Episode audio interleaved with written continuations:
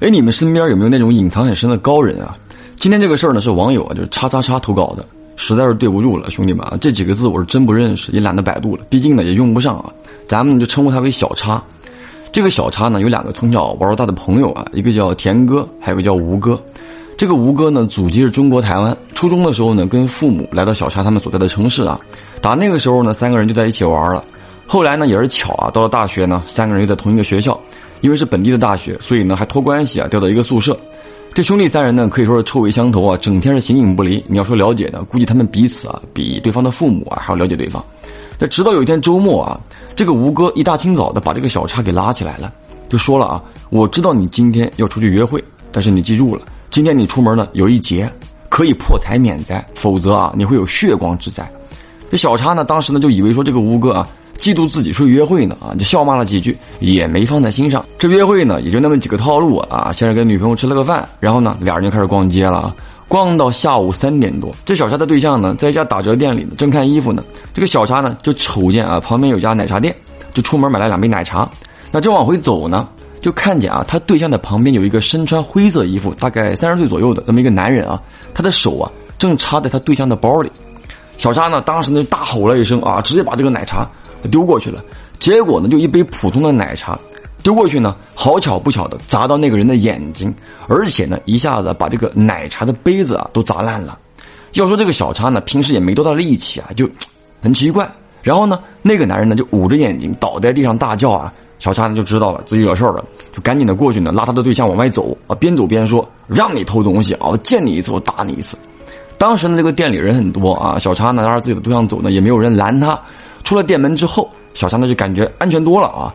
那你要说这个小沙呢，他确实心大，你说你赶紧回去对吧？结果呢，他拉着对象继续逛街，可是没过多久呢，他就感觉到啊，有人在跟踪他们。这个小沙呢就找机会瞄了几眼。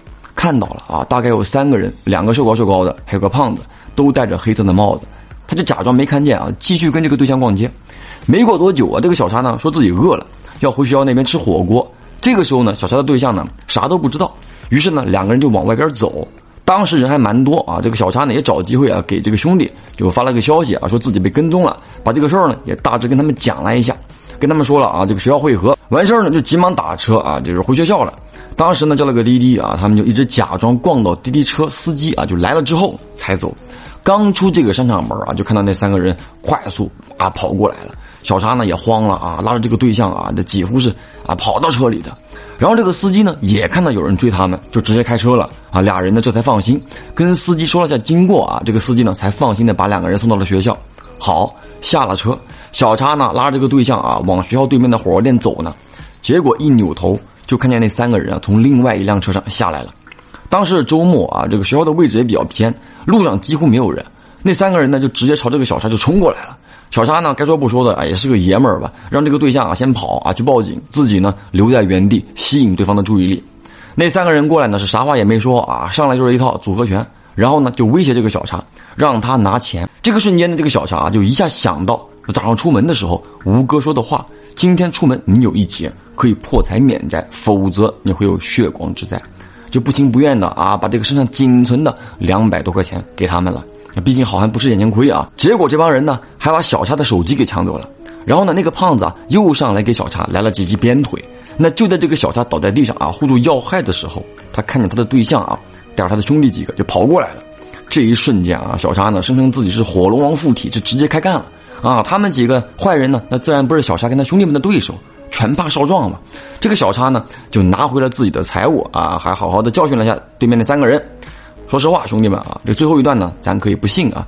这段呢，我没怎么改动，因为按照我的经验来讲呢，小叉当时呢绝对是尿了啊，这阵挺好。你说你投个稿还装起来了，那这个事儿结束之后呢，小叉就感叹这个吴哥真是乌鸦嘴，还真给他说中了。结果这个吴哥呢，才告诉小叉他们几个啊，自己呢是自幼跟爷爷呢就学习易经占卜的，虽然说转到内地来了，但是一直呢也没有落下。只不过这个爷爷交代过啊，不可人前显露，也就没有跟哥几个说。但是他知道啊自己的兄弟有事儿，也着急嘛，所以呢出门的时候就提醒了一嘴。当时呢这个小叉也问了啊，说你知道我有事儿对吧？就不能帮我避一下吗？那用吴哥的话怎么说呢？无论怎么样啊，该来的终归会来，你刻意的避免，只会让下一次的厄运来得更凶。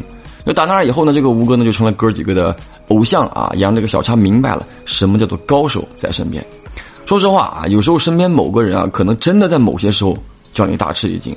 这个身边奇人系列呢，如果你们喜欢的话，下回咱们接着唠。